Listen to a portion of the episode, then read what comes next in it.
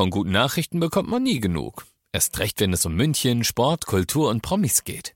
Lesen Sie selbst gute Nachrichten. Heute in der Abendzeitung und auf abendzeitung.de. Abendzeitung. Die ist gut.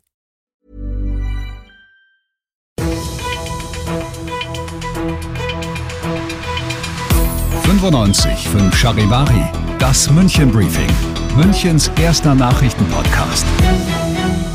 Ich bin Christoph Kreis. Du hörst das München Briefing. Hier in diesem Podcast erfährst du täglich innerhalb von fünf Minuten alles, was in und um München heute Wichtiges passiert ist.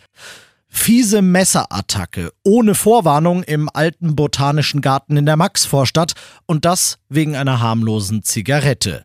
Um die bittet ein 25-Jähriger einen 21-Jährigen, der beleidigt ihn daraufhin erst, dann zieht er die Waffe und fügt ihm mehrere Stichwunden am Arm und einen 10 cm langen Schnitt im Gesicht zu. Mehrere Bekannte des Angreifers mischen sich dann auch noch ein, verprügeln das Opfer und seinen Begleiter und klauen ihnen das Bargeld und die Handys. Als Zeugen die Polizei dazu rufen, kann es einer aus dem Schlägertrupp dann auch nicht lassen, einen der Beamten anzuspucken. Jetzt wird wegen verschiedener Delikte gegen insgesamt sechs Verdächtige ermittelt. Andere Leute in München verletzten sich, ohne angegriffen zu werden. Ein Franzose hat sich auf dem Heimweg von der Wiesen ein Wettrennen mit seinem Kumpel geliefert. Dabei stolpert der 32-Jährige in der Paul-Heise-Unterführung, knallt gegen die Bordsteinkante und muss mit schweren Kopfverletzungen ins Krankenhaus. Und eine 29-jährige Neuseeländerin will ihren Münchenbesuch fotografisch festhalten und sucht sich als Selfie-Motiv eine Pferdekutsche aus. Das hätte sie mit den vier Kutschern absprechen sollen denn die fahren los und streifen sie dabei mit der Kutsche.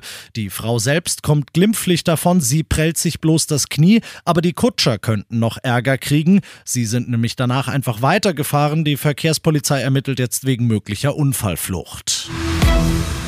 Du bist mittendrin im München Briefing und du kennst das. Nach den ersten München Themen schauen wir, was war in Deutschland und der Welt heute wichtig. Die Union wirft der Ampel Untätigkeit vor, die Ampel der Union Populismus pur. Im Bundestag hat heute eine hitzige Debatte über das Thema Migrationspolitik getobt.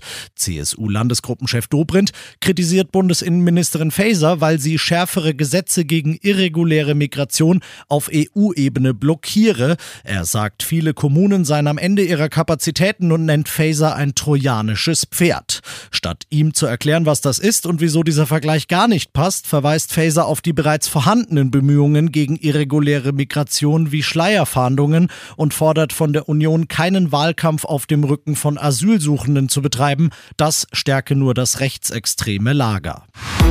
Ich musste nicht lang überzeugt werden, es ist ein Anreiz und eine Herausforderung, sagt Julian Nagelsmann.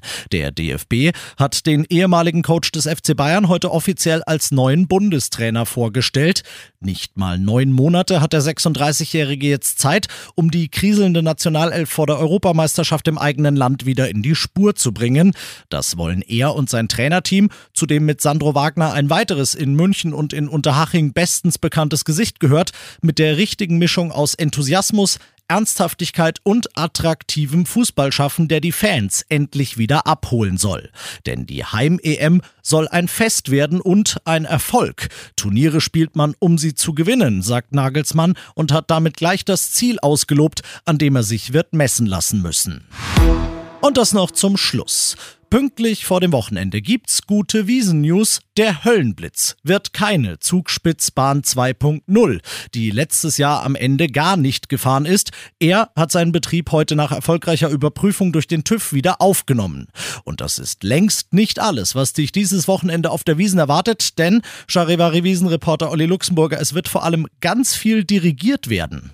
Ein Oktoberfest ohne Arnold Schwarzenegger ist eigentlich kaum noch denkbar. Gestern Abend war der Terminator schon mal im Marstallzelt, aber eben nicht auf der Bühne, wie es heute fälschlicherweise in der Tagespresse stand. Erst heute Abend will er richtig Gas geben und die Kapelle dirigieren. Das liebt der Arne ja sehr.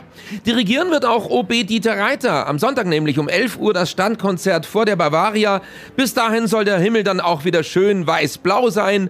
Heute beginnt ja außerdem das sogenannte Italienerwochen Wochenende.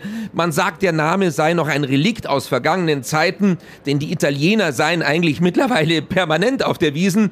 Trotzdem finde ich, treten sie da nach wie vor merklich geballter auf. Die Wohnmobilparkplätze vor der Stadt, die sind auch schon richtig gut gefüllt. Danke dir, Luxi. Das kann am Himmel und darunter ja heiter werden. Dann mach ich, Christoph Kreis, jetzt einfach nur noch einen auf Ani oder auf Obi Reiter und dirigier dich in ein schönes Wochenende. 95.5 Charivari, das München Briefing, Münchens erster Nachrichtenpodcast. Die Themen des Tages aus München gibt es jeden Tag neu in diesem Podcast. Um 17 und 18 Uhr im Radio und überall da, wo es Podcasts gibt. Sowie auf charivari.de.